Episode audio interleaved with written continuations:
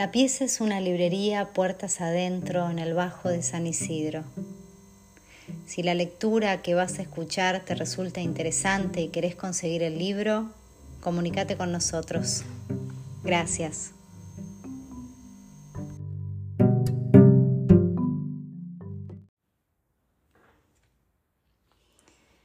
Queridísima Wen, el arte fue el legado de tu madre te inculcó desde el principio la importancia que tiene en la vida. La observabas, la imitabas. Después tomaste la decisión de convertirte como ella en un artista. Y cuando tu madre murió, el arte fue la manera que encontraste para seguir conectada con ella. Mi madre no tenía talento para las artes visuales, aunque siempre tuvo una profunda sensibilidad para apreciarlas. Recordaba una visita a la Tate cuando fue a ver una exposición de Van Gogh como un momento clave de su vida espiritual. Creía que Van Gogh lograba captar la esencia de un árbol para que el cuadro expresara algo más, algo indefinible, que trascendía la descripción visual y las palabras. Me hablaba, fascinada de ese primer contacto con la pintura de Vincent, y se ponía eufórica. Pero encontraba la espiritualidad sobre todo en la literatura. Se sentía más cómoda con las palabras que con las imágenes. Le habría gustado saber que, vieja como estoy, he comenzado a escribir. Quizá me he volcado a las letras después de su muerte para acercarme a ella. Pocos meses antes de morir me dio su ejemplar de El cisne del atardecer de Rosamond Lerman. En la portada había escrito, con su típica letra femenina y redondeada, una cita de la canción popular irlandesa que da título al libro. Y entonces ella volvió a casa con la primera estrella, como el cisne del atardecer que cruza el lago. A mi madre le encantaba ese libro. Lo había leído por primera vez cuando pensó que mi vida estaba en peligro. Me diagnosticaron leucemia a los tres años de edad y a los cinco años y medio decretaron que me había curado. En el libro, Rosamund Lerman describe la muerte repentina de Sally, su querida hija, a los 24 años por una poliomielitis. Sally era una joven brillante, de una belleza luminosa, que se había graduado en Oxford antes de viajar a Indonesia con su flamante marido. La madre nunca volvió a verla. El impacto de su muerte estuvo a punto de quebrarla, pero luego vivió una experiencia sumamente extraña. Sintió un perfume en la habitación, el aroma más dulce, y comenzó a recibir mensajes de consuelo que le enviaba su hija. Sé que mi madre se sintió reconfortada cuando yo estaba enferma y leyó esta historia. Y quería que yo también me sintiera reconfortada cuando ella no estuviera. Uno de tus primeros cuadernos se llama Paisaje de Tenby. Tenby fue tu hogar cuando eras chica. Allí murió tu madre. Se encuentra cerca del mar el mar está pintado como una especie de trasfondo rudimentario. Hay varias figuras hechas con palotes, con un estilo primitivo, que juegan en la arena a lo lejos. En el primer plano, una mujer y una niña acaparan la atención. La mujer está vestida de negro, se la ve reconcentrada, su expresión es distante. La niña, con la melena suelta al viento, Mira hacia arriba, suplicante. Quiere que le preste atención, que esté con ella. Nosotros somos esa niña. Yo siempre me desviví por la atención de mi madre. Siempre tenía la sensación de que se recluía y sufría por lo que interpretaba como indiferencia de su parte. Si alguna vez nos encontramos, espero no parecer distante como esa mujer que pintaste en la playa. Creo que sigue siendo más niña que yo. A mí se me da por aislarme para resguardar mi vida interior. Lo entenderías. Quizá en la vida real nos cruzaríamos sin dirigirnos la palabra. Pero ahora en esta carta, en tu muerte, te tiendo mi mano con un apretón de manos. Celia.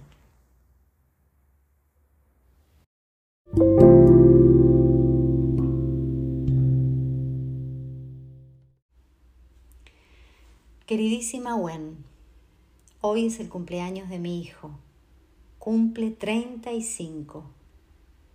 Él y su esposa, en ese momento era su novia, Masha Clemenson, se ocuparon de cuidar a mi madre en los últimos años de su vida.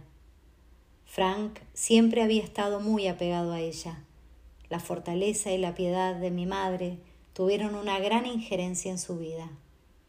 Su ética cristiana ha sido una guía para él, aunque no sea un creyente en el sentido estricto que le daba su abuela a la palabra creer. Frank es una persona de una fuerza inagotable y sumamente compasiva. ¿Puedo hablarte de uno de mis cuadros que se llama Mi Madre y Dios? Creo que podría ser mi mejor cuadro. Lo pinté cuando tenía 30 años.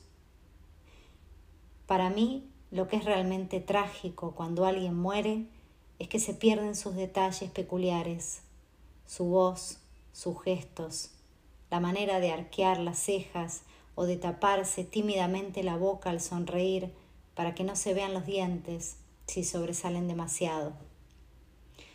¿Cómo podría compensarnos el cielo por semejante pérdida? Mi madre tenía una gran devoción como tu madre, Pousepin. Y yo quería investigar a través de mi cuadro ese consuelo que le daba la fe en el momento que estaba atravesando. Todavía lloraba a mi padre que había muerto hacía siete años. Preparé un lienzo grande y ella posó para mí en el sillón desvencijado y roto de mi estudio. Tenía puesta una camisa azul oscura le pedí que desviara la vista de la ventana. Pinté su cabeza y sus hombros en la parte inferior del lienzo. Dejé la parte de arriba sin pintar durante un buen tiempo. Me dediqué a trabajar y retocar la zona que rodeaba el ojo izquierdo, la frente y el puente de la nariz. Ella posaba para mí una semana tras otra, pero yo no encontraba lo que buscaba. Quería que fuera ella, no solo por el aspecto, también por la personalidad. Pero nunca daba en el blanco, no me acercaba lo necesario, no me alejaba lo necesario. El resultado era demasiado tenso o demasiado impreciso. Y entonces una mañana fue como si el mismo Dios hubiera entrado en la habitación. Logré captarla pude expresarla a la perfección por medio de un detalle, la forma de su párpado izquierdo. A partir de ese momento el cuadro se resolvió rápidamente. Pinté el resto de la cara, la nariz con la punta hacia arriba, que a ella le gustaba definir como respingada o retrucé, la boca grande, su solidez reconfortante, Pinté el sector de arriba sobre la cabeza. Lo hice oscuro, con pinceladas conflictivas y enérgicas. Quería sugerir esa nada, la noche oscura del alma, sobre la que escribe San Juan de la Cruz, esa pérdida necesaria que debemos atravesar como un pasaje para renacer cuando morimos a nosotros mismos. San Juan de la Cruz dice que para conocernos de verdad y saber quiénes somos, es necesario soportar esa oscuridad y esa pérdida, que quizá sea la de nuestro propio yo. Solo entonces podemos encontrar a Dios. Yo quería expresar esta idea de Dios como la luz al final de un túnel. Se ve una línea de horizonte dorada muy clara en la parte más allá del lienzo. Pinté esa zona de oscuridad y la franja delgada de luz en una sesión muy intensa. Las horas pasaban y yo no era consciente de lo arduo que sería para mi madre quedarse quieta todo ese tiempo con el cuello doblado en una posición tan dolorosa. Cuando por fin dejé el pincel y le dije que creía que el cuadro estaba terminado, suspiró aliviada y exclamó, Esta sí que fue una sesión. Solo le mostraba los cuadros cuando estaban terminados, nunca antes. Entonces se acercó a mirar el cuadro. Le dije el título. Se quedó desconcertada. Dijo que no se parecía en nada a su relación con Dios el peso de toda esa oscuridad, dijo, y luego, no, no es así. Me gustaría conocer tu opinión sobre este cuadro. Sé lo importante que fue San Juan de la Cruz en tu vida. Sé que renunciaste a las comodidades materiales y optaste por llevar una vida de soledad. La fe de mi madre era muy distinta a la tuya. Ella apreciaba la dicha terrenal disfrutaba con la comida y la bebida, amaba a su familia y era hospitalaria con todas las visitas. Creía en un Dios más amable que el tuyo. Tu Dios exigía sacrificios. El Dios de mi madre quería que sus seguidores fueran felices de una manera más simple. Te escribiré en breve, queridísima, con un apretón de manos. Celia.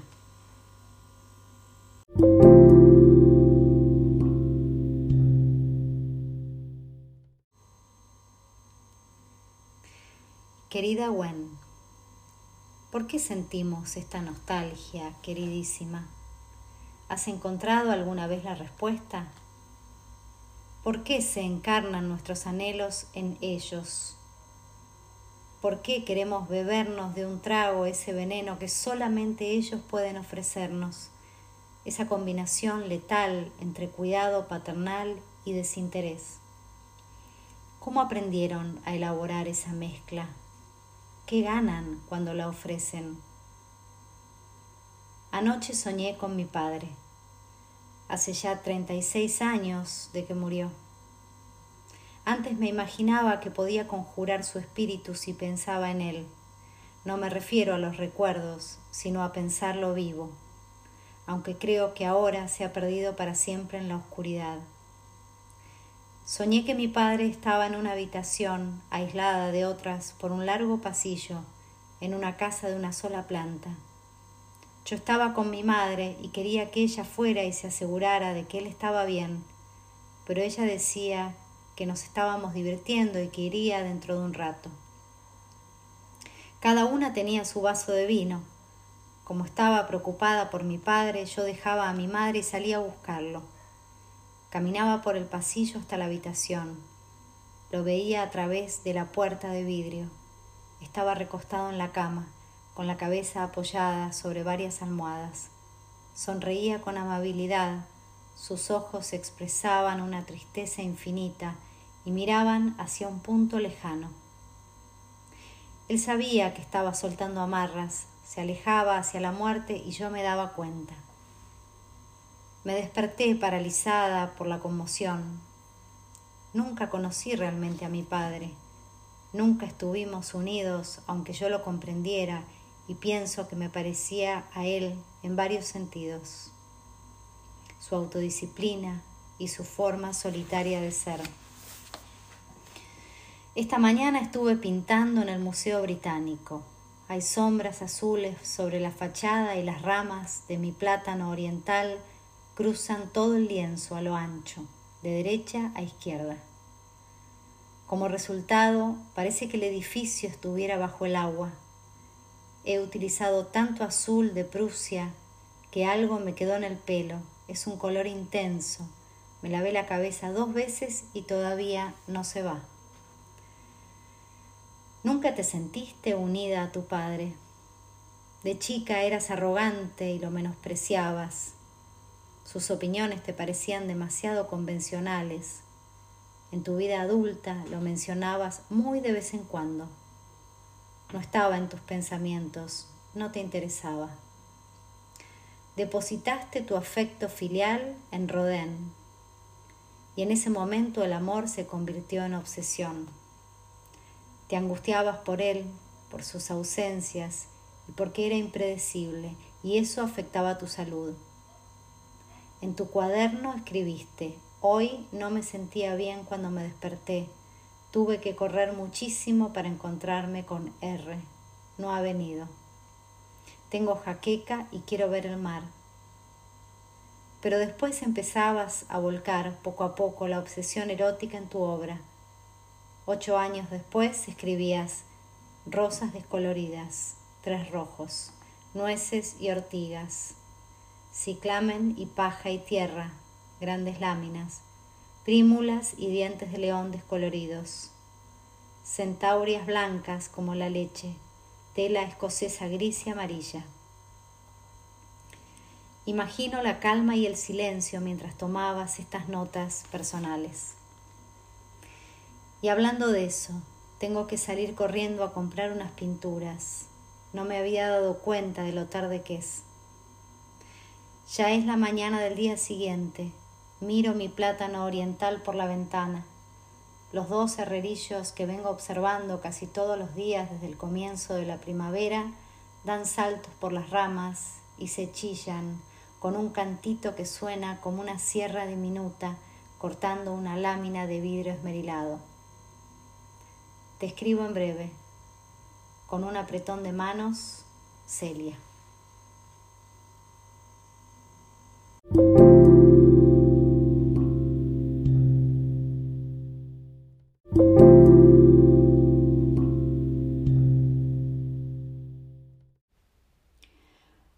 Principales razones que me mueven a hablarte es esta. Cada vez soy más consciente de que se refieren a nosotras en relación a los hombres. La mirada pública te asocia siempre con tu hermano Augustus y tu amante, Auguste Rodin. A mí me ven a la luz de mi relación con Lucian Freud. No nos consideran artistas autónomas.